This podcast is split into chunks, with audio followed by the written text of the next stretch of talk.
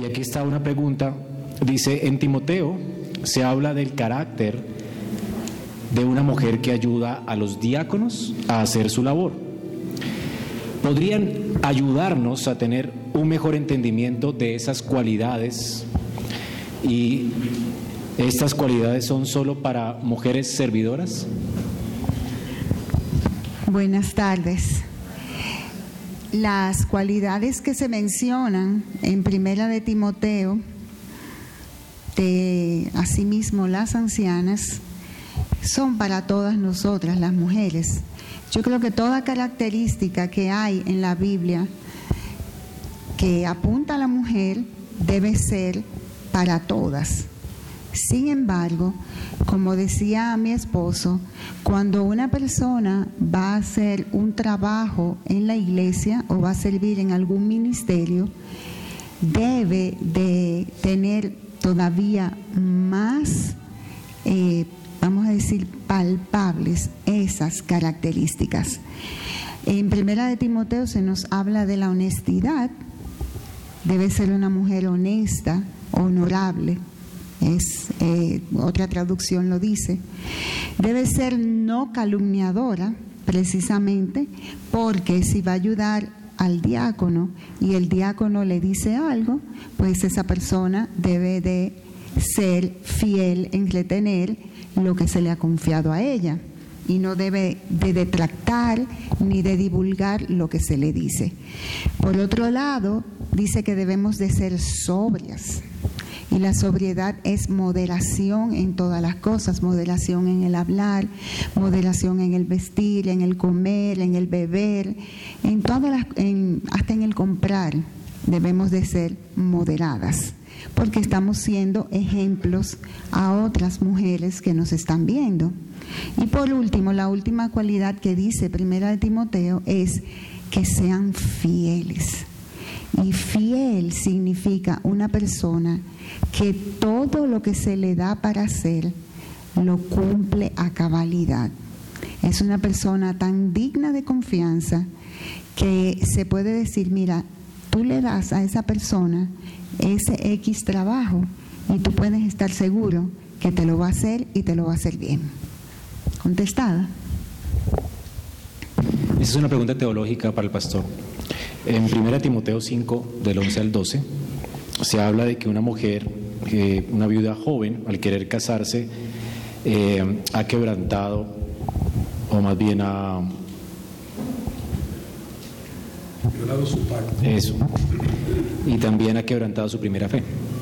Entonces la idea es que puedas explicar ese texto.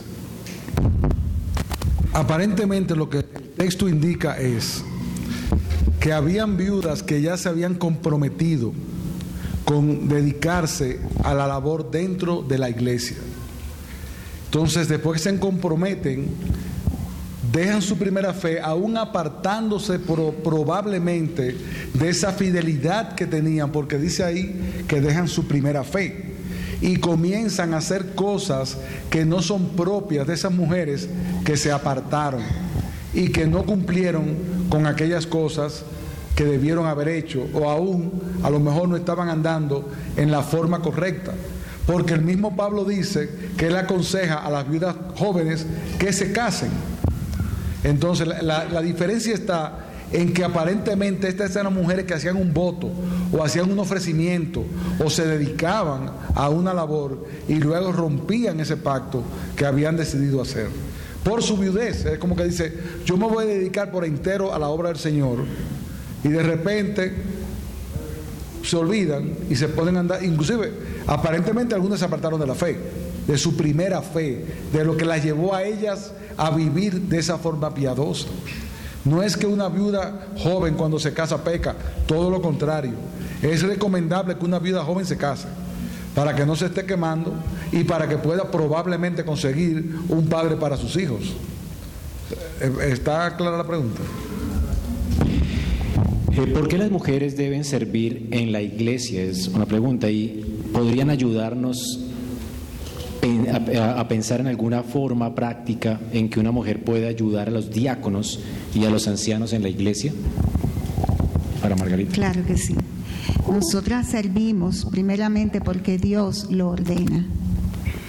Servimos porque somos parte de un cuerpo. Y servimos porque tenemos dones y talentos que Dios nos ha dado, no para guardarnos a nosotras mismas, sino para ponerlo al servicio del cuerpo de Cristo. Con nuestro diseño de ayuda idónea, eso va primeramente dentro del matrimonio, pero toda mujer, sea casada o no, por diseño es ayuda idónea. Si tú eres una joven y eres soltera, tú vas a ser ayuda idónea de tus padres. Si tú eres una mujer casada, tú vas a ser ayuda idónea de tu esposo. Si tú eres una creyente, tú vas a ser ayuda idónea de los líderes, de los líderes de tu iglesia, porque ese es nuestro diseño. Ahora, cuando nosotras vamos a servir, tenemos que hacerlo bajo el liderazgo establecido por Dios dentro de la iglesia, porque si no, nosotras no estaremos edificando, sino que estaremos siendo unas estorbadoras de que se lleve a cabo esa hermosa obra de Jesucristo. Cuando servimos conforme al patrón divino y bajo el liderazgo de los hombres puestos por Dios, nosotras con nuestra feminidad estamos desplegando cosas del carácter de Dios que ningún hombre puede hacer. Y el hombre cuando hace con su diseño de masculinidad, lo que tiene que hacer está desplegando cosas de Dios que ninguna mujer puede hacer. Entonces cada uno es llamado a representar atributos y aspectos del carácter de Dios que cuando se unen, ese se complementan, entonces todo el hermoso carácter de Dios es desplegado. Entonces sí, estamos llamadas a servir por diseño, por orden divino y porque es parte de nuestra naturaleza. Y con eso embellecemos y adornamos la iglesia de Cristo, como decía mi esposo, eh, haciendo las cosas dignas de una mujer que es la parte que es más detallista, la parte que hermosea todo. Ahora, ¿cómo lo vamos a hacer? Bueno, tú te acercas al diácono, te pones al servicio de Él, Él sabrá en qué te puede utilizar. Pero también tú puedes hablar con tu pastor y decir, mire, yo creo que yo puedo enseñar en la escuela dominical. O yo puedo tener un estudio bíblico de damas. O yo puedo tomar a una jovencita que a lo mejor su mamá es inconversa y yo la puedo disipular, porque todas, todas nosotras somos ancianas con respecto a alguien. Yo, yo, tengo ancianas por encima de mí de las cuales yo debo de aprender, pero por debajo yo tengo jóvenes a las cuales yo debo de enseñar. O sea, nuestro diseño está todo el tiempo en acción. Puedes cuidar niños, puedes abrir tu casa para un estudio bíblico, debes fomentar las relaciones porque Dios a las mujeres nos hizo eh, con ese instinto maternal fomentar relaciones. Entonces, por ejemplo, alguna hermana va a dar la luz.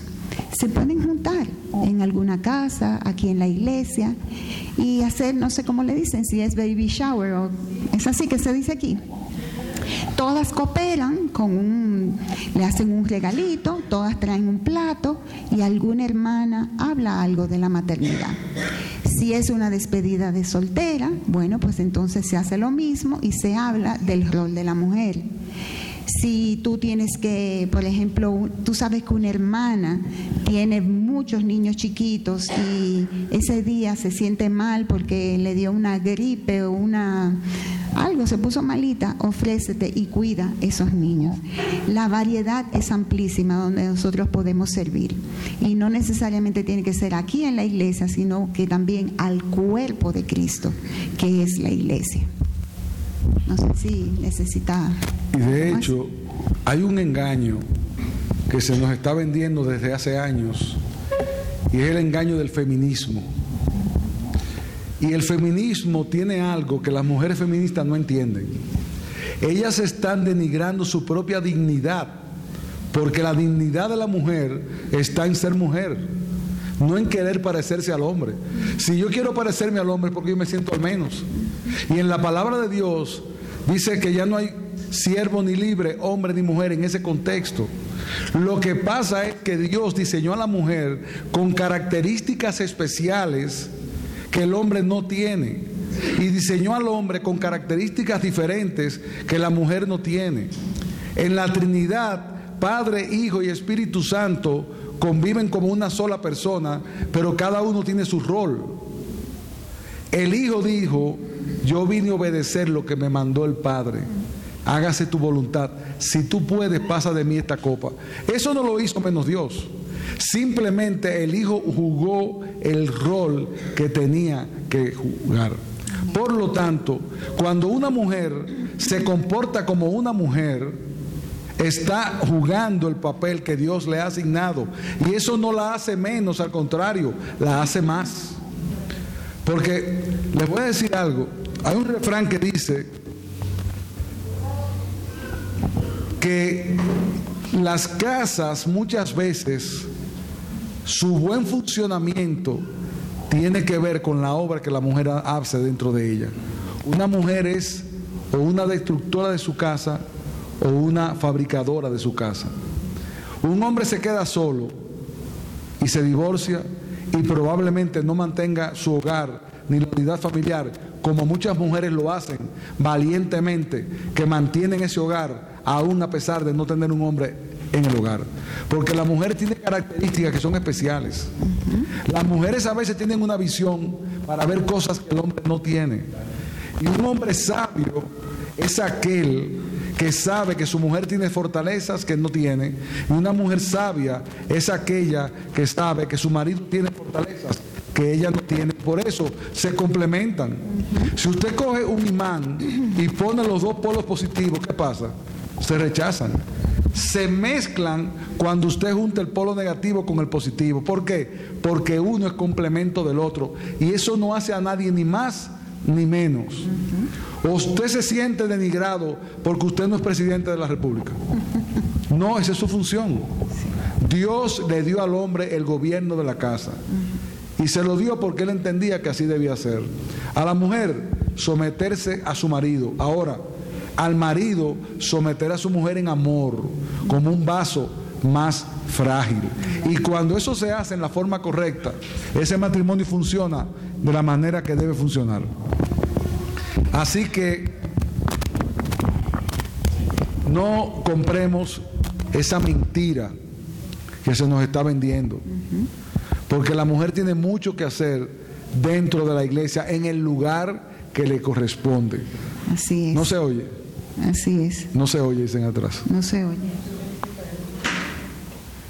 Cuidado si son los oídos que están malos. bueno. voy a agregar algo a eso para... Eh, déjame probar. ¿Se oye ahora? Gracias, hermano. Cuando nosotras actuamos independientemente, ya sea del esposo y en este caso de los líderes de nuestra iglesia, nosotros estamos siguiendo el camino de Eva. Y tenemos que recordar siempre que esa Eva está ahí loquita por sacar la cabecita en cada una de nosotras. Entonces, con la ayuda del Espíritu Santo, ¿qué tenemos que hacer? Aquíétate, Eva, aquíétate y vamos a hacer lo que Dios quiere que nosotras eh, seamos y hagamos. Nunca, nunca actuemos independientemente por más buena intención que nosotras tengamos. Siempre consultemos con el marido lo que sea del matrimonio, de la casa, y siempre consultemos con los pastores y los diáconos lo que habrá de hacerse en la iglesia. Bueno, yo puedo agregar en cuanto a la dignidad de la mujer, ustedes quieren que yo les diga algo, no hay ningún trabajo en el mundo de trabajo que hacer, independientemente del pastoral que tiene que ver con las almas, que tenga más valor que el que le da Dios a la mujer cuando tiene que criar sus hijos. Porque algunas se sienten al menos porque no son ejecutivas. ¿Usted quiere que le diga la verdad? ¿Qué hace usted con ser ejecutivo y perder el alma de sus hijos? ¿Qué es más importante para usted? ¿Complacer a un jefe o a su marido? ¿Qué es más importante para usted? Que su hijo crezca con estabilidad emocional porque su madre está ahí para ayudarle. Y hemos perdido el foco. Si hay un papel que es digno y que debería ser publicado en los periódicos con toda dignidad, es aquellas mujeres heroínas que están en su casa haciendo la labor que le corresponde. Si usted tiene que trabajar, hágalo, porque algunas tienen que trabajar, pero sepa que el trabajo más digno que Dios ha puesto en sus manos es la vida de una criatura. Es que llama la atención que el hombre es el ser más inteligente de toda la creación. Los animales no son inteligentes. Y Dios lo ha hecho de tal manera que los animales paren sus hijos, los sueltan y ellos solos viven. El único ser dependiente es el más inteligente. ¿Ustedes se han preguntado eso? ¿Usted sabe por qué? Porque es el único que necesita ser formado. Y esa formación, como el padre tiene que salir a la calle, aunque él dirija la casa y aunque sea en la cabeza y dé la directriz de lo que se debe hacer, la mujer es la que está el día entero con el muchacho. Y ella es la que va a moldear en una forma muy importante el carácter de ese niño o esa niña. Entonces no se sienta al menos, más. Usted debe sentirse más gloriosa que la que están allá afuera haciendo otra cosa. Porque ahora no están vendiendo esa mentira y es, y tú trabajas, y tú no trabajas. Ven a mi casa a ver si yo no trabajo. 24 horas. Tú trabajas 8. Yo trabajo 24. Entonces, hermanas, siéntanse dignas de lo que Dios le ha dado. Y no porque le diga que se sometan al marido, eh, porque eso es también sabiduría de Dios. Nada con dos cabezas funciona. Tenía que haber una cabeza. Y así Dios lo dispuso en el hogar y en la iglesia. Entonces eso no nos hace menos. Al contrario, eso lo que nos hace es que nos protege, nos guarda y nos ayuda a jugar el rol por el cual Dios nos creó diferentes en diseño. Con relación a eso, aquí hay otra pregunta. ¿Cómo una mujer puede guardar entonces el balance en su servicio a la iglesia y en su servicio en casa en cada etapa de su vida? Poniendo primero lo que es primero. ¿Qué es primero? El hogar. Pero eso no quita que tú no puedas hacer otras cosas. Una persona que esté criando puede invitar personas a su casa, puede ayudar aquí en la iglesia en alguna cosa que puede ayudar. Lo que ella no debe hacer es descuidar su labor primaria, pero sí hay tiempo para eso. Es más, inclusive invitar a otras hermanas que están en la misma situación de crianza para que vengan a su casa para compartir aún aquellas cosas sobre los hijos que necesitan ser compartidas. O sea que hay mucho que hacer sin descuidar ni al marido ni a los hijos. ¿Tú quieres agregar? ¿Cómo, una mujer puede descubrir su don para ponerlo al servicio del cuerpo de Cristo? Ella debe, esperar descubrir el don y después servir. No, tú vas a descubrir tu don, tú vas a descubrir tu don trabajando, haciéndolo. Eh, y Dios, en la medida que tú vayas dándote, poniéndote al servicio de Él, Él te va a ir mostrando dónde tú vas a ser más efectiva. Hay personas que claramente saben, bueno, mira, yo me siento, veo que tengo el don de la enseñanza. Entonces me ofrezco para enseñar. Pero que resulta que quizás como hay muchos niños, hay ahí una joven que ayuda a la profesora y ese día la profesora por X razón se siente mal, le duele la cabeza, no puede dar la clase y le dice, tú me puedes ayudar. Y cuando la profesora encargada la escucha, dice, oh, pero mira, mira lo bien que enseña. Entonces le dice, tú no has considerado ser profesora de escuela dominical. Entonces, esa persona tenía ese don dormido ahí y alguien lo vio. Entonces, eso es una manera en que Dios también puede mostrarlo. Pero siempre vamos a descubrir nuestros dones. Primero orando, Señor, hazme un instrumento útil en tu reino. y luego muéstrame dónde tú quieres y luego confírmamelo por medio de terceros. Creo que así. Eso me recuerda, si no recuerdo mal, a mi abuela, que ella quería que sus hijos aprendieran a manejar, pero sin manejar el carro para que no chocaran. tenían que sentarse en el carro y a lo mejor tenían que chocar y tenían que mover la palanca mal hasta que aprendieran a caminar. Entonces, hermanos, usted arranca a hacer algo que usted cree que puede hacer y si no, hace otra cosa. Pero no se quede sentado esperando a ver si yo descubro. No, si lo que dice la palabra es verdad, que todos somos parte del cuerpo y que en el cuerpo no hay nada inusual, inactivo, algo usted debe saber hacer. Entonces comience y equivóquese, pero comience. No se quede sentada ahí esperando a ver si descubre algún don. O perdón, o pregúntele a alguien cercano a usted, ¿qué tú ves en mí que yo tengo que yo puedo aportar a la iglesia? Tú, eres fantástico o fantástico en tal cosa, ofrécete. Ok. Eh, podemos pedir a personas que no son miembros de la iglesia que ayuden en algún tipo de servicio. Ese es un privilegio de los miembros. Lo que no quiere decir que hay alguna labor específica en que uno por cortesía puede utilizar una persona que está asistiendo y la usa, para, aún para atraerla. Pero se supone que la labor primariamente deben hacer los miembros. En cuanto a las mujeres, las esposas de los diáconos. Bueno, los pastores y los diáconos cargan con problemas de las personas. ¿Cómo ellos deben tratar estos temas con sus esposas o familias? Bueno, lo primero es que nosotras no somos ni pastoras ni diaconisas. Los llamados a esos oficios son nuestros esposos. Hay veces en que se está trabajando un problema que de verdad nosotras no tenemos por qué enterarnos.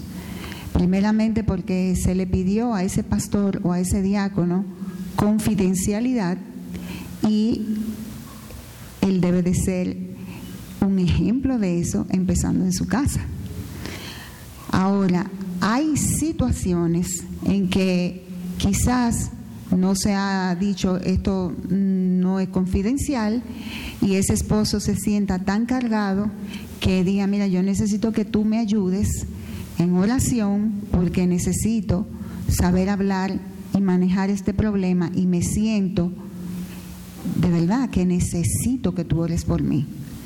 ¿O que tú me aconsejas eh, que yo deba de decir en esta situación? Y ahí nosotros tenemos que tener mucho cuidado, porque a veces eh, opinamos sin que nos pregunten. Y yo he hecho eso muchas veces, lamentablemente. Los reconozco y he tenido que trabajar mucho en eso, eh, trabajar con la curiosidad y con no traspasar el lindero tan fino de lo que es ser la esposa de un pastor, pero no tener que saber lo que el pastor hace. Y cuando tú veas algo que a ti te inquiete, eh, no vengamos con esa actitud. Tú lo que tienes que hacer es tal cosa, que no sale muy fácilmente, sino puedo darte un consejo, estoy viendo algo que me preocupa. ¿Te lo puedo decir? Con toda libertad. Si te dicen que sí, háblalo con toda libertad y con todo respeto. Si te dicen que no, pues entonces óraselo al Señor. Sin embargo, los asuntos pastorales son confidenciales y los asuntos diaconales son confidenciales. Tú puedes compartir aquello que la persona te dio permiso para compartir. Pero tú no puedes compartir cada caso que te llega, porque se supone que están hablando contigo, no con tu esposa. Y tú tienes que guardar ese secreto. Hay veces que ya no es un secreto, es algo público. Entonces tu esposa te pregunta y tú puedes conversarlo, pero porque es público. Pero si una persona te confía algo a ti, te lo está confiando a ti. Tú puedes pedir permiso y decir, mira, no te importa si le comento a mi esposa para ver si ella puede darme luz en algún aspecto. Pero nosotros tenemos que ser muy cuidadosos porque la confianza se pierde cuando un pastor o un diácono está hablando lo que no tiene que estar hablando. Lo que una gente habla con un pastor, eso es una eso es un, es un secreto prácticamente. Se puede hablar entre pastores si es necesario o cuando lo amerita, pero nosotros no podemos estar hablando todas las cosas. De hecho, hay veces que yo he llegado a mi casa y Maggie sabe que vengo con un problema grande, porque se me nota. Me dice, hoy no, hoy no estuvo buena la cosa. no, no estuvo. ¿Puedo saber? No, no puedes saber. Y no me preguntes, por favor. No me añadas otra situación. Porque hay mujeres que le dicen, y tú no vas a decir nada. Yo soy tu mujer. Sí, pero tú no eres pastora. Entonces tienes que aprender a aceptar su posición. Porque uno maneja cosas delicadas de otra persona que no debe estar hablando, ni con tu esposa. Además, que puede pasar lo que yo le dije ahorita, que cada una tiene una mejor amiga que es muy discreta, que se lo cuenta a la otra que es muy discreta y a la otra que es muy discreta. Entonces, en ese sentido, los pastores y diáconos están llamados a ser confidenciales, a ser honestos y a ser cuidadosos con la reputación, porque uno hay cosas que como pastor conoce que son cuidadosas, muy delicadas. Y tú no puedes estar hablando de eso. O sea que eso es importante. Yo creo que ahí nosotras las mujeres tenemos un papel, pero preponderante. Y es pedirle a Dios que le dé a esos hombres lengua de sabios para saber cómo hablar al cansado, que le dé espíritu de sabiduría y que le dé discernimiento para que pueda ver lo que hay detrás, que muchas veces no se ve en los problemas. Y de verdad nosotros no podemos minimizar el privilegio que Dios nos ha dado de nosotros llevar a nuestros maridos, a nuestros pastores, a nuestros líderes en oración. Yo quiero ir un paso más lejos todavía. A lo mejor hay un problema que no importa que tu esposa lo sepa, porque es público, en determinado eh, contexto. Y tú dices, si se lo cuento, la voy a preocupar. ¿Y para qué se lo voy a contar? Ella no va a resolver nada. Además, le voy a cuidar el corazón de que no se le llene de amargura con una situación que no tiene que ver con ella. Eso ahí viene también un aspecto de la protección de tu esposa. Y hay esposas que no están capacitadas para soportar determinado tipo de problema, que no son secretos ya, sino que están en, un nivel en que ya tú no estás guardando un secreto.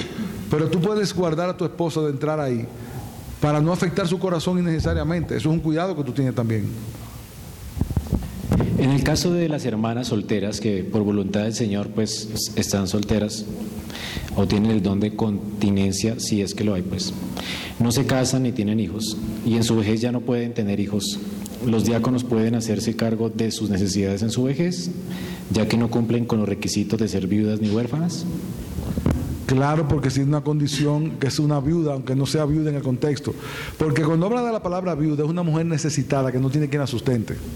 Es más, hay un libro de MacArthur, creo que es un libro de MacArthur, que él dice que los diáconos, y esto cójanlo en el sentido correcto de la palabra, deben fungir como maridos de esas mujeres desamparadas, en el sentido de colaboración, en el sentido de estar atentos, no estoy hablando de otra cosa, para que nadie se equivoque, sino que uno debe estar atento y de hecho muchas veces hacerlo a través de tu esposa. Mira mi amor, ten cuidado de esa hermana que está soltera, o tiene un, o hay una hija, una madre soltera, cuídala y dime qué le pasa, si tengo que ayudar en algo. Es más, es recomendable que eso lo hagan aún las mujeres a través de los pastores que uno mismo, para cuidar aún tu, tu propio corazón. Pero esas mujeres necesitan ayuda. Una madre soltera necesita que la iglesia esté atento a ella. Es más, yo le voy a decir, hay veces que una madre soltera tiene un hijo varón y te dice, es que yo como mujer no puedo hacer cosas que yo quiero que él haga para que se críe como un varón. Y hay hombres de la iglesia que deberían decirle, y nosotros lo hemos hecho, déjamelo a mí que yo te lo voy a pasar a buscar.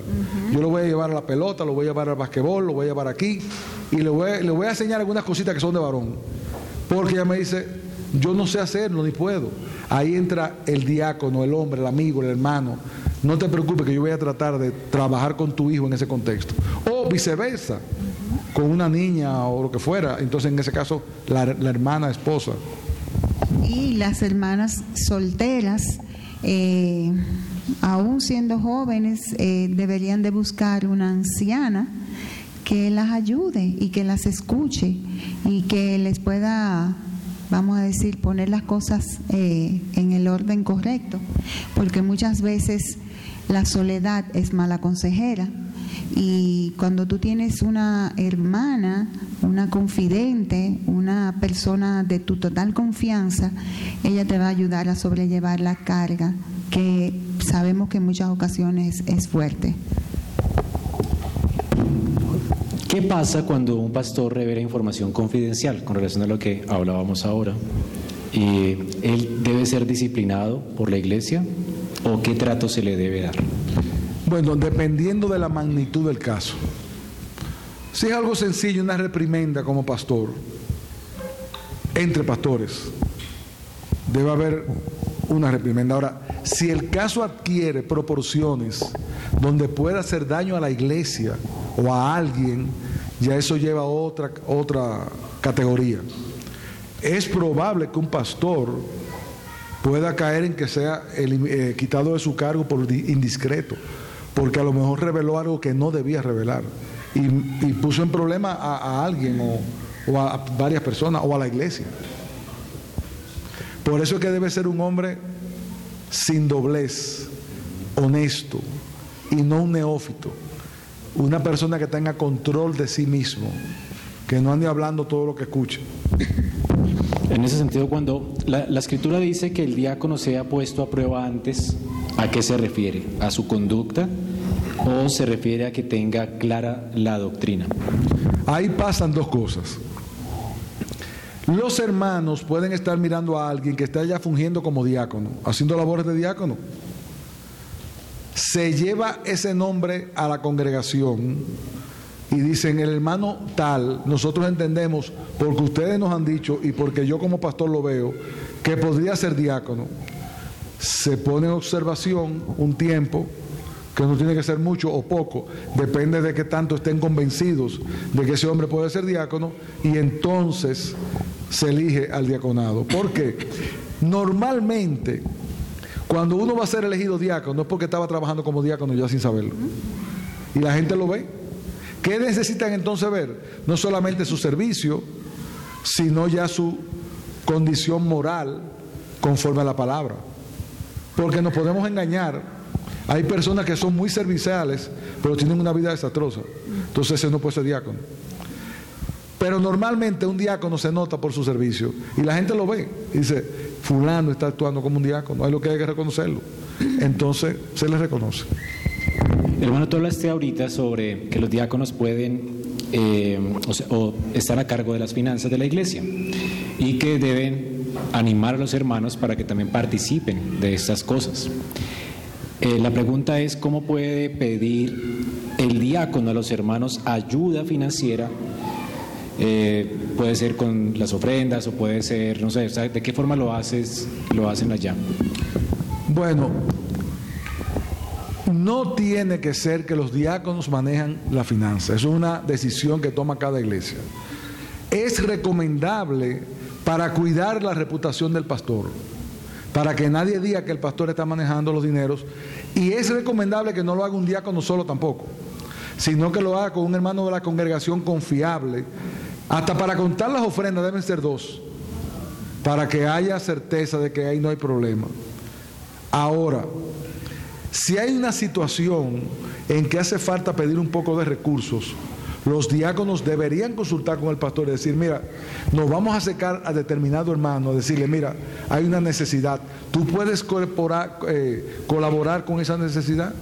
Eso es lo que estamos diciendo. De buscar o de tratar de ver en la congregación y acercársele a alguien para algo, o aún exhortar a la iglesia. Hermanos, estamos cortos de fondo. Exhortamos a que sean más generosos con la ofrenda, porque ellos están llevando los números y se dan cuenta que no hay para pagar el edificio o al pastor o a lo que sea.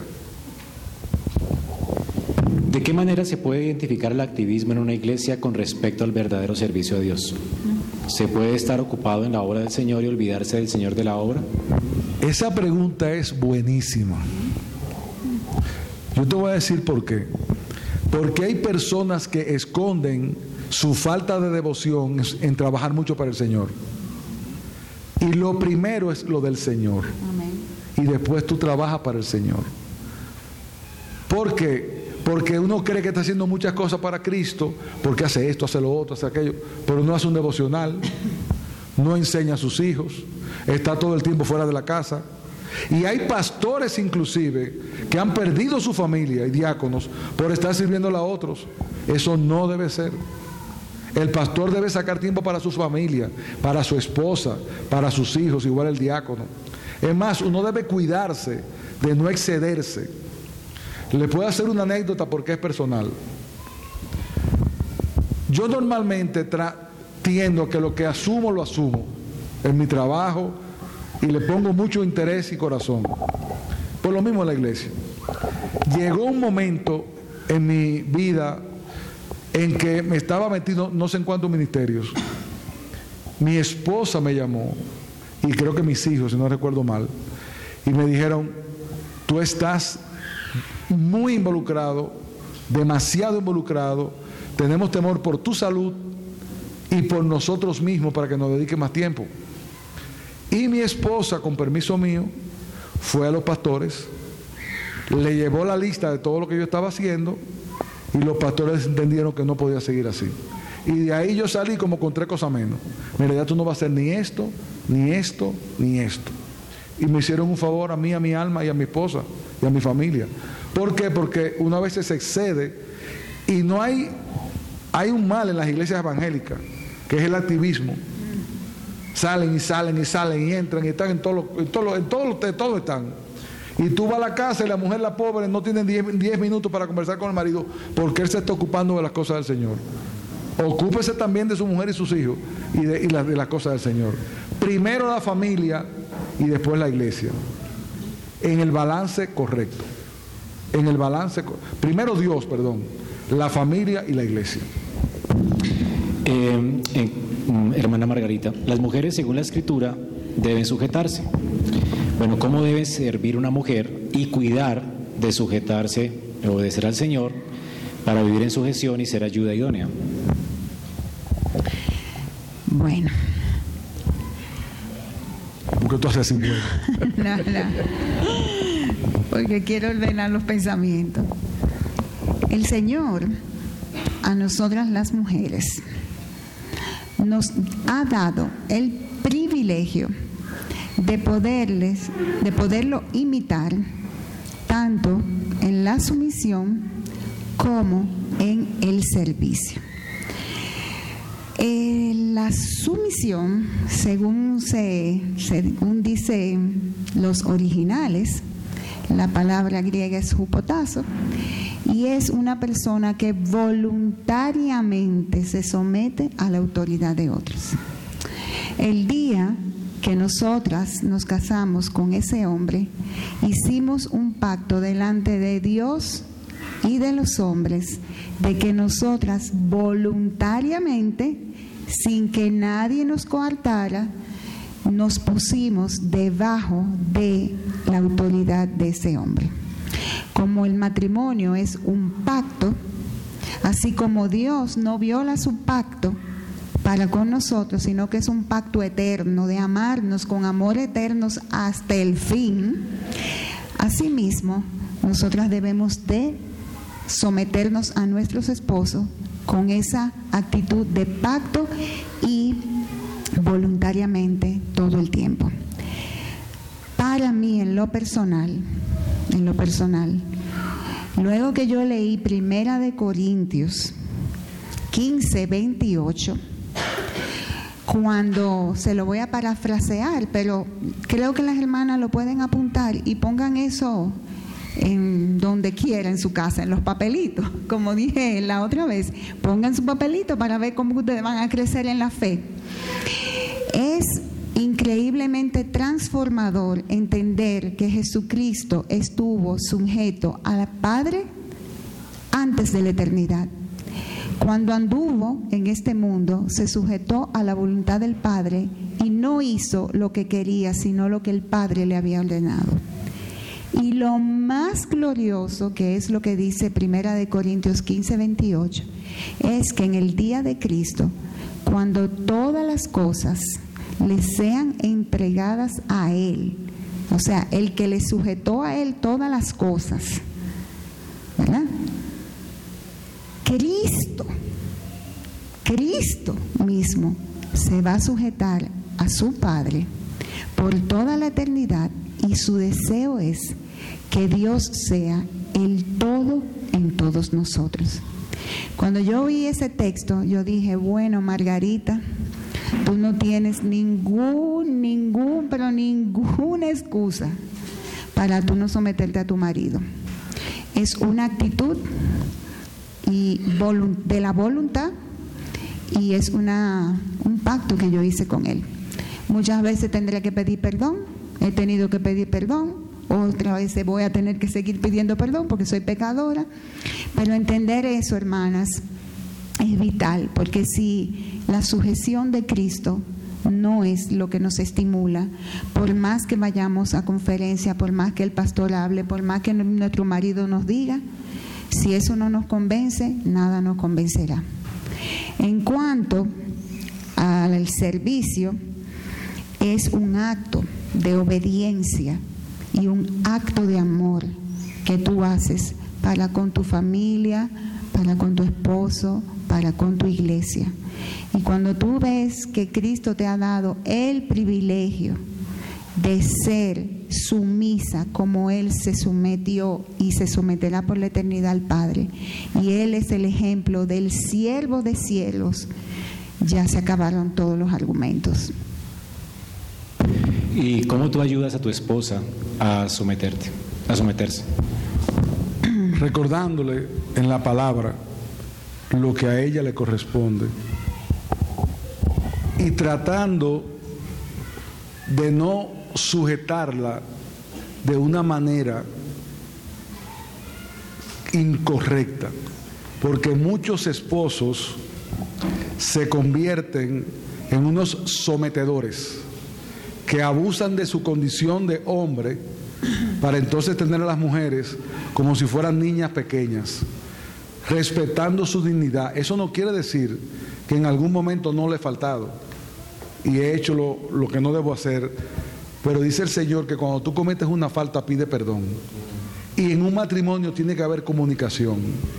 Y la mujer debe saber decirle a su esposo, mi amor, te estás pasando en tu forma de tratarme, tú me estás maltratando verbalmente o con silencio. Hay mil formas de hacerlo. O no poniéndome atención. No, porque aquí el hombre soy yo. Sí, tú eres el hombre, pero te mandan a amar a tu mujer y a tratarla como un vaso más frágil. Y ese mandato tú debes cumplirlo.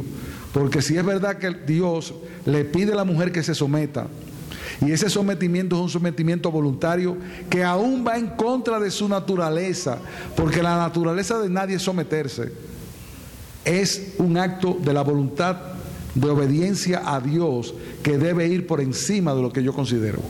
No es que yo lo siento o no, es que yo tengo que hacerlo. Ahora yo exhorto a los maridos a someter a las mujeres con amor, con eh, dirección sabia. Que una mujer cuando tiene un hombre al lado, que la cuida, la protege y la ama, se siente feliz sometida.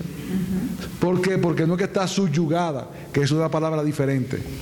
Está haciendo lo que Dios le mandó a hacer. Y, perdón, y Dios bendice eso. Y eso lo ven los hijos también. Y los educa. Y les enseña a vivir bajo autoridad. Porque ¿qué ha pasado en esta generación? Que no hay autoridad. No hay autoridad, no se respeta ni las leyes, ni los pastores, ni nada. Y eso comienza en el hogar. Cuando nosotras nos sometemos, en última instancia, a quienes nos estamos sometiendo es a Dios, porque Él fue el diseñador de nosotras y de nuestra, de nuestra feminidad. Y algo que es hermoso también ver en Primera de Pedro 3, cuando se le exhorta a la mujer a que se someta al marido porque se va a ganar ese marido inconverso por su conducta casta y respetuosa, que tenga un espíritu afable y apacible. Dice, el, comienza el, capítulo 3, mismo, pero mismo de qué? Tendríamos que ir al capítulo 2, donde dice que Jesucristo que es nuestro ejemplo, el cual debemos de imitar, quien cuando le maldecían, no respondía con maldición, sino que hacía que encomendaba la causa al que juzga justamente. Muchas veces nosotras debemos de orar a nuestros maridos, por nuestros maridos, Señor, mira, yo no quiero que este hombre sea el líder que tenga que ser para que yo esté cómoda o para que yo sea feliz. No. Yo quiero que él sea el líder que tiene que ser para que el día que se presente delante de ti no tenga cuentas que darte. Esa debe ser nuestra motivación. Porque el matrimonio no es no se trata de mí y mi felicidad, no, estamos contando la historia gloriosa de la redención. Hermano, si, uno, si un hermano está gastando su dinero en sus deleites, pero obviamente pues no está como ofrendando a la iglesia, a pesar de que haya necesidades en ella, eh, los diáconos pueden llamarle a la atención, llamarle al arrepentimiento. Si es algo tan notorio, como hermano debe exhortarle a que no está gastando el dinero de una forma bíblicamente correcta. Nosotros tenemos la libertad de usar nuestro dinero, pero hay una diferencia. Nosotros no somos dueños del dinero, nosotros somos mayordomos. El dueño hace con su dinero lo que quiera. El mayordomo hace lo que el jefe dice que hay que hacer. Por lo tanto, como nosotros somos mayordomos delante de Dios, aún tengamos una posición muy holgada, debemos medirnos como cristianos de no exceder la posición que Dios nos ha dado, ni vivir con una vida de lujos cuando hay mucha necesidad en la iglesia. Eso tampoco quiere decir que si Dios te proveyó lo suficiente para vivir bien, Él fue que te lo proveyó. Y dice que lo hagas con acción de gracias, pero que Dios te ha dado para poder compartir con aquel que no tiene. Entonces, en ese contexto, un diácono puede, como un pastor, llamar a un hermano y decir, hermano, yo noto que tu vida está un poco descontrolada en este aspecto. Tú estás gastando mucho dinero en cosas superfluas y tú deberías ser más cuidadoso. No solamente porque hay necesidad en la iglesia, sino porque hay necesidad en, mucha gente. Entonces a veces el cristiano no está para vivir una vida de lujos. El cristiano está para vivir con modestia. Y esa modestia tiene diferentes niveles. Si Dios te bendijo para vivir en una casa buena, hazlo con acción de gracia. Pero no hagas la casa más buena de todo el lugar para llamar la atención. Que vean en ti, aún en tu posición, cierta modestia. Porque Dios es el que provee. Y un hombre diligente probablemente le va a ir muy bien. Pero debe también usar ese dinero para el Señor. Porque es el Señor que se le está proveyendo. Y algo que ayude a pensar eso. Tú no eres dueño de tu dinero ni de tus bienes. Tú eres un mayordomo. Y el mayordomo hace lo que quiere el dueño. En este caso, el Señor. De hecho, pastor, mire, eh, nosotras, eh, un grupo de hermanas, estudiamos un libro de Crown, no sé si lo conocen, Tu dinero cuenta, y fue verdaderamente o sea, retante estudiar ese libro.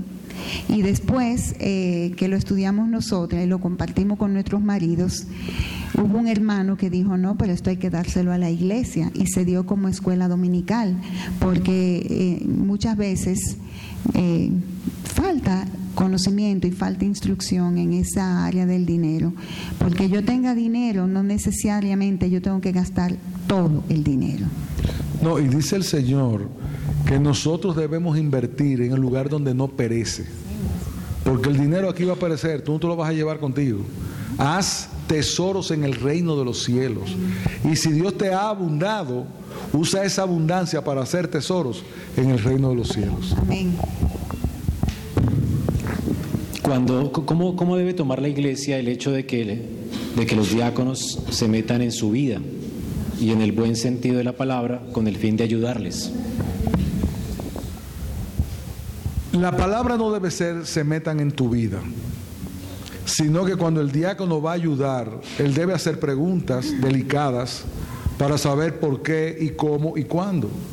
Entonces tú no puedes decir, no, yo no te voy a decir nada, tú quieres mi ayuda. No, ábrele tu corazón. Ahora el diácono no debe ser como una exigencia, decir, tú tienes que decirme, no, no, no, no, no. Ahí viene la sabiduría y el amor, la sensibilidad, para poder hacer preguntas, porque es necesario que el diácono esté enterado de la situación para poder ayudar. ¿Qué va a hacer? ¿Te va a dar porque tú le pediste que necesitaba tal cosa? Que de hecho muchas veces se descubre cuando el diácono habla que no había tal necesidad. Y entonces el diácono ayuda a entender por qué no se puede ayudar o por qué solamente se puede ayudar hasta aquí. O lo ayuda a buscar algún trabajo o a moverse o a recomendarlo. Esa cosa pasa como una labor diaconal.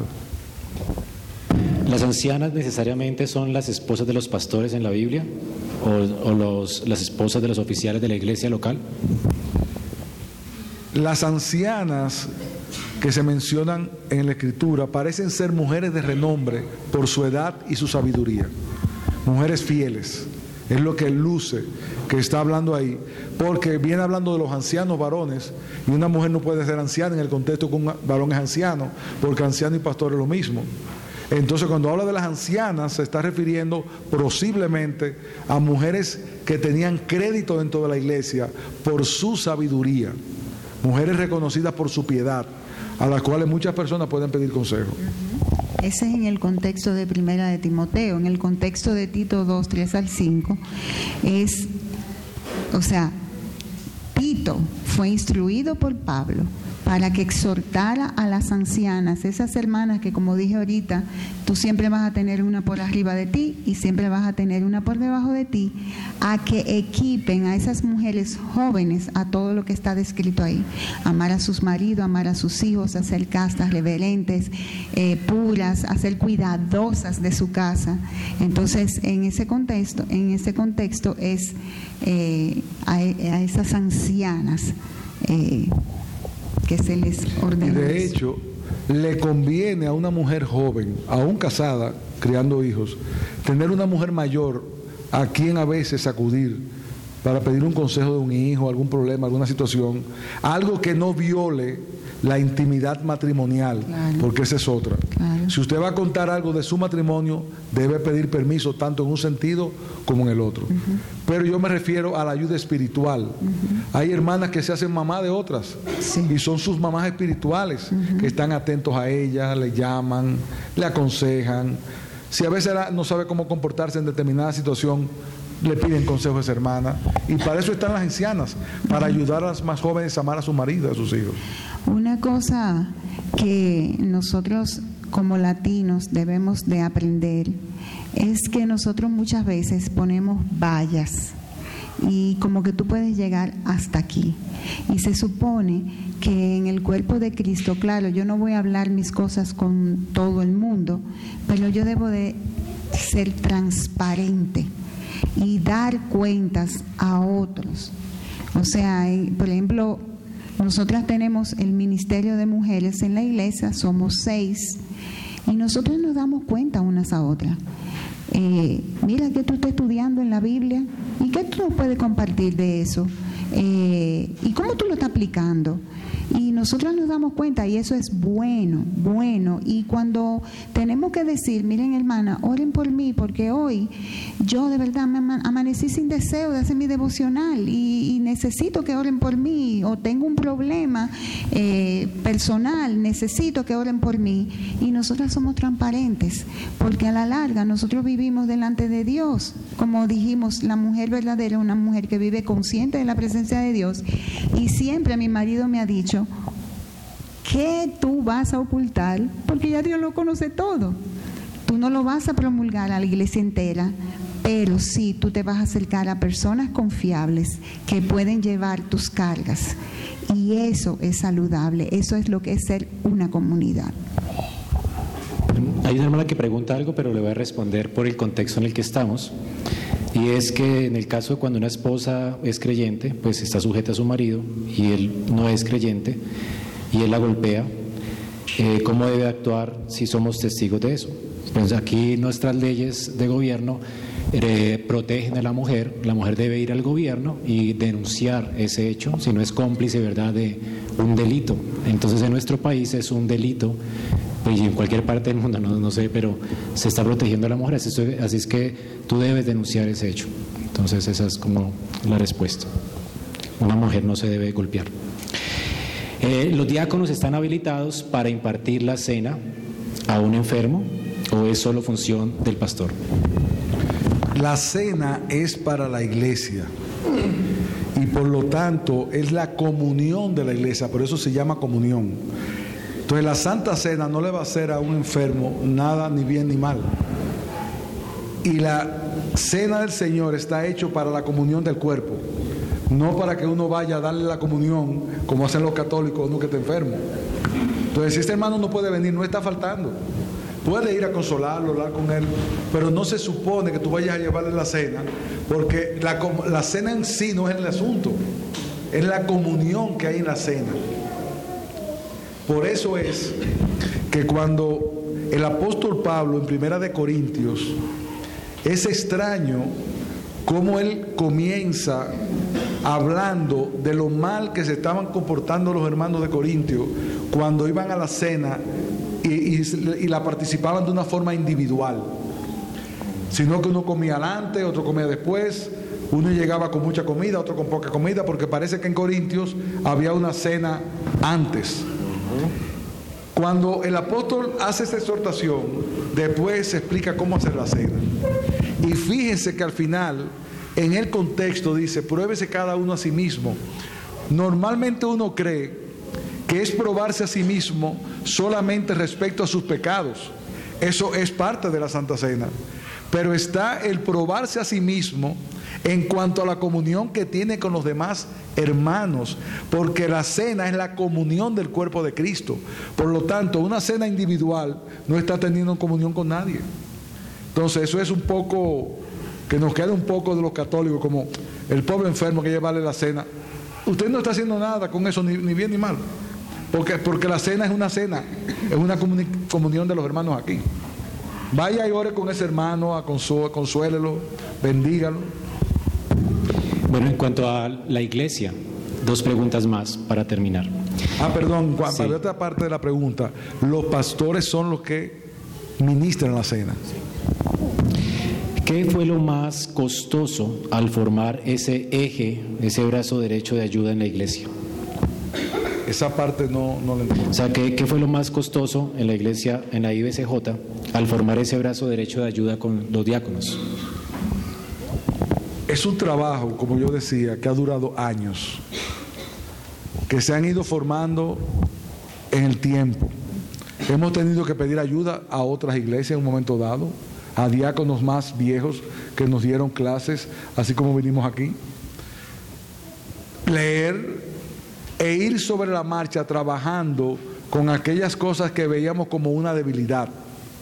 Pero todavía seguimos trabajando con otras cosas que van apareciendo en el camino. Porque la problemática de una iglesia, cuando cree que ya alcanzó la madurez, viene otro problema. Y cuando llegó aquí viene otra situación. Entonces nosotros vivimos creciendo en cosas que van sucediendo en el tiempo. Entonces es un proceso que ha durado 40 años, buscando consejo en hombres mayores, buscando consenso entre nosotros mismos, analizando situaciones que no funcionan de una manera. De hecho, hay cosas que han cambiado en el tiempo, que ya tenemos que ventilarla de otra manera, porque ya la vida no es igual. Cuando la iglesia inició, por ejemplo, era muy fácil porque la, ciudad era más fácil comunicarse.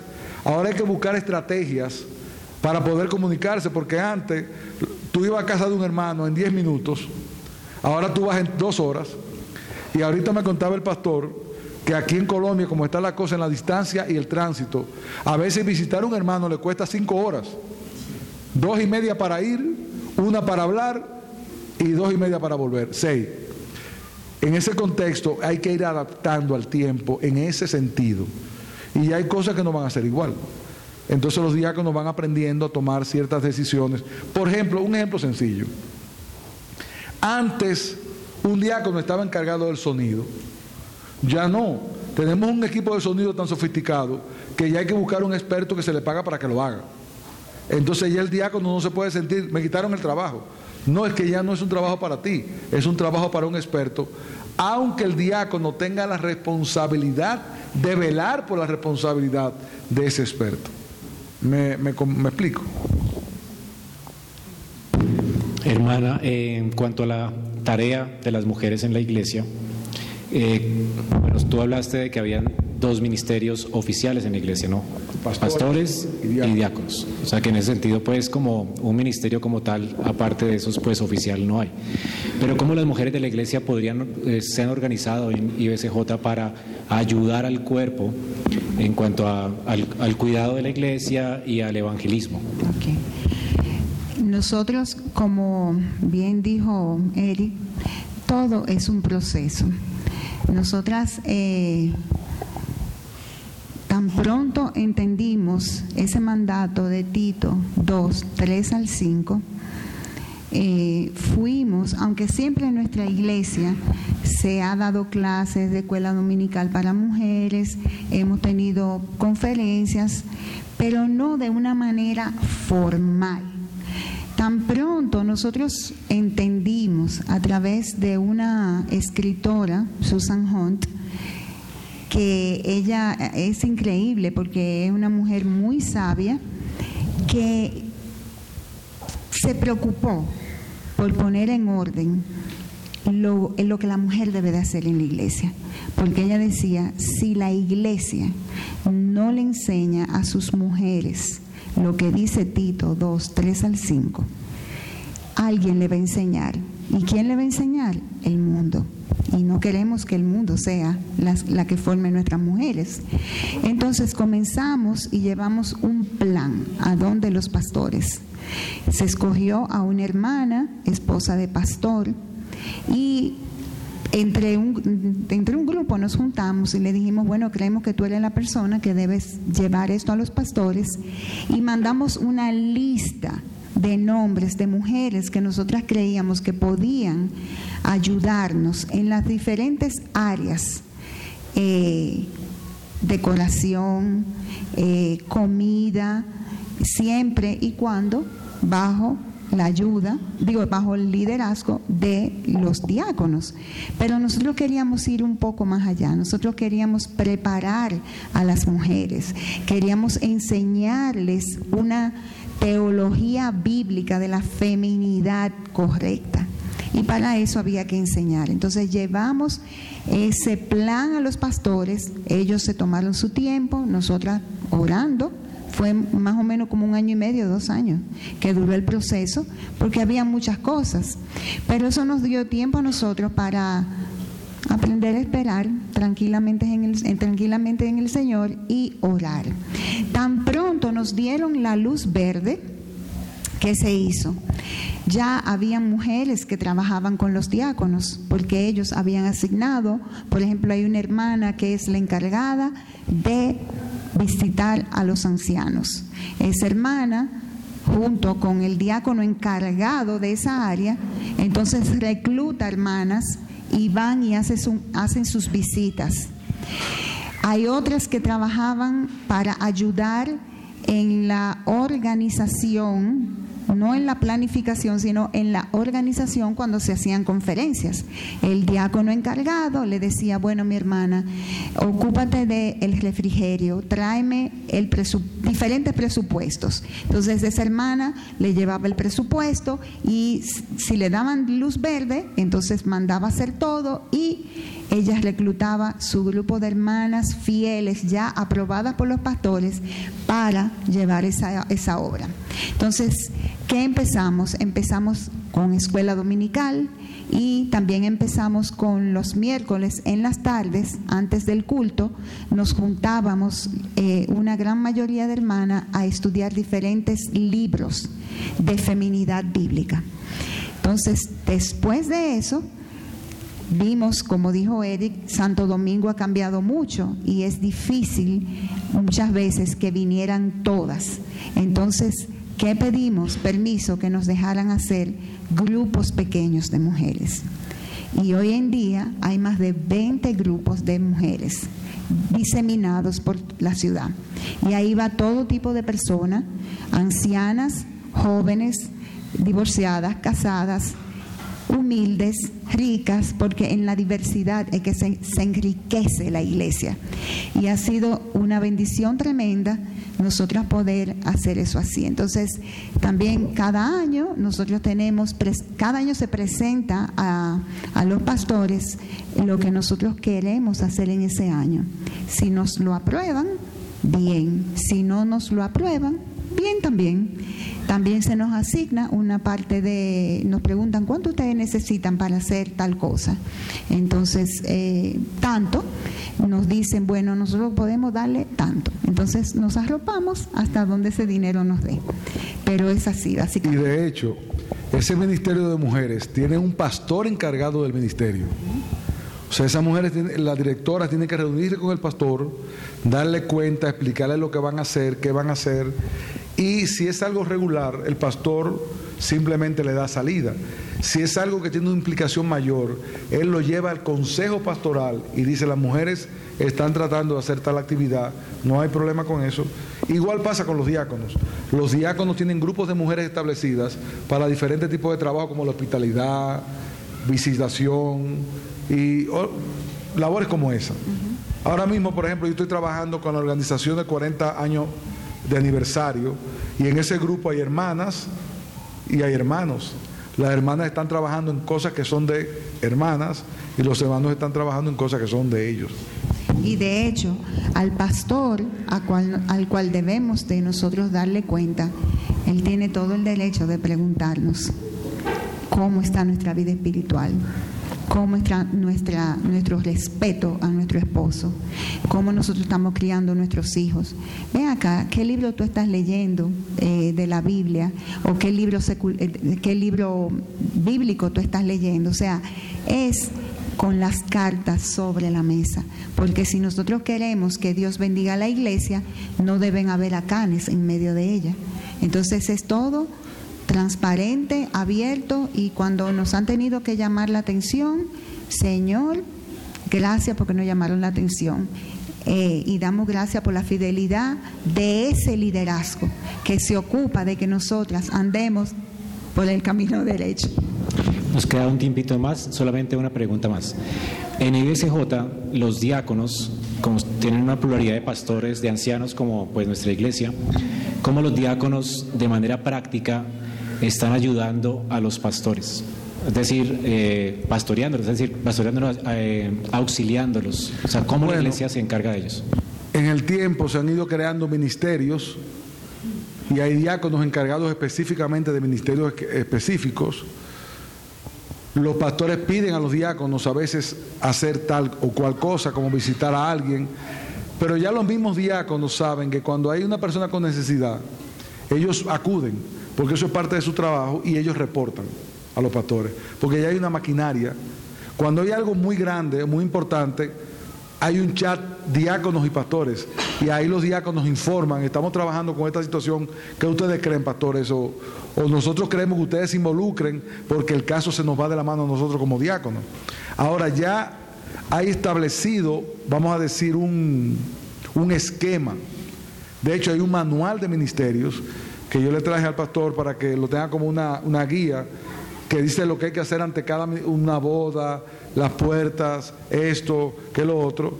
Las la preguntas surgen en el camino sobre lo que va pasando día a día, porque allá no se para el asunto, es todos los días hay algo.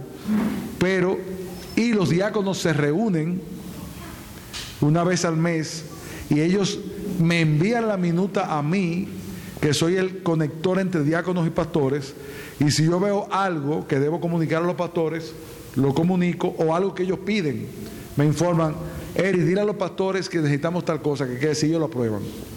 O por ejemplo, van a poner ujieres nuevos. Ellos nos mandan la lista a los pastores y los pastores aprueban esos ujieres. ¿Y por qué se hace así? Porque los pastores conocen cosas de los miembros que los diáconos no saben. Y a veces uno tiene que decir, ese hermano no puede ahora, denle un chance denle un tiempo, sin decir lo que está pasando.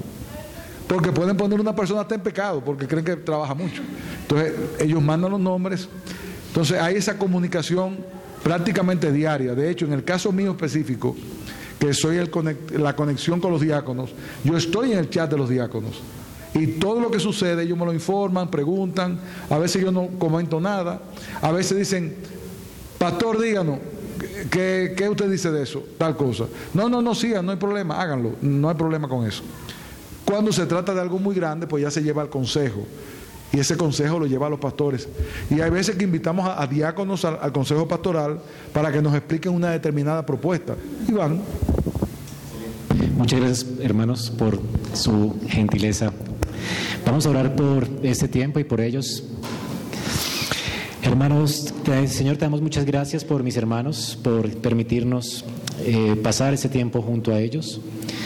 Eh, Señor, bendecimos sus vidas y agradecemos por permitirnos tenerles en medio nuestro. Gracias por esos dones maravillosos que has dado a la iglesia. Bendice la casa de Eric y Margarita, Señor, que tú seas guardándoles cada día, guarda sus corazones, guarda sus familias. Señor, sígueles eh, llenando de tu gracia para seguir ayudando a tu cuerpo, que aún ellos puedan seguir dando frutos al ciento por uno en medio de tu iglesia. Señor, gracias por permitirnos eh, tenerles en medio nuestro y por enriquecer nuestras vidas y la iglesia a través de sus ministerios.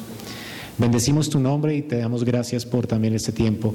Rogamos para que como iglesia también nos ayudes hoy a seguirte glorificando en medio de nuestro culto a ti y que podamos deleitarnos en tu palabra y que podamos eh, alzar nuestras voces en adoración. Gracias por permitirnos tener este tiempo en Cristo Jesús. Amén. Sí, mi hermano. Lo primero es que los que debemos dar las gracias somos nosotros por el privilegio de poder participar con ustedes. Es lo primero. Lo segundo es que no crean que nosotros hemos alcanzado nada. Estamos en un proceso de crecimiento igual que otra iglesia en cualquier lugar. Para que no se imaginen que porque tenemos 40 años está todo resuelto. No, hermanos. Estamos luchando con muchas cosas, tenemos muchas debilidades, muchas veces tenemos que pedir consejo como iglesia, otras veces tenemos que acudir a mayores para que nos ayuden. O sea que no crean que 40 años ya es suficiente. No, eso es una cosa que va cambiando. Nosotros también tenemos nuestras debilidades, necesitamos nuestros consejos, hemos cometido muchos errores y de muchos errores hemos aprendido. ¿Qué estamos haciendo ahora? Dando de gracia lo que de gracia nos ha sido dado. O sea que nada, nada extraordinario ha pasado en ese sentido. Gracias a ustedes por darnos ese privilegio. Esperamos que este mensaje haya sido edificante para tu vida. Si deseas este y otros mensajes, visita nuestra página en internet iglesiaraa.org. Este es un recurso producido para la Iglesia Cristiana Bíblica Raha.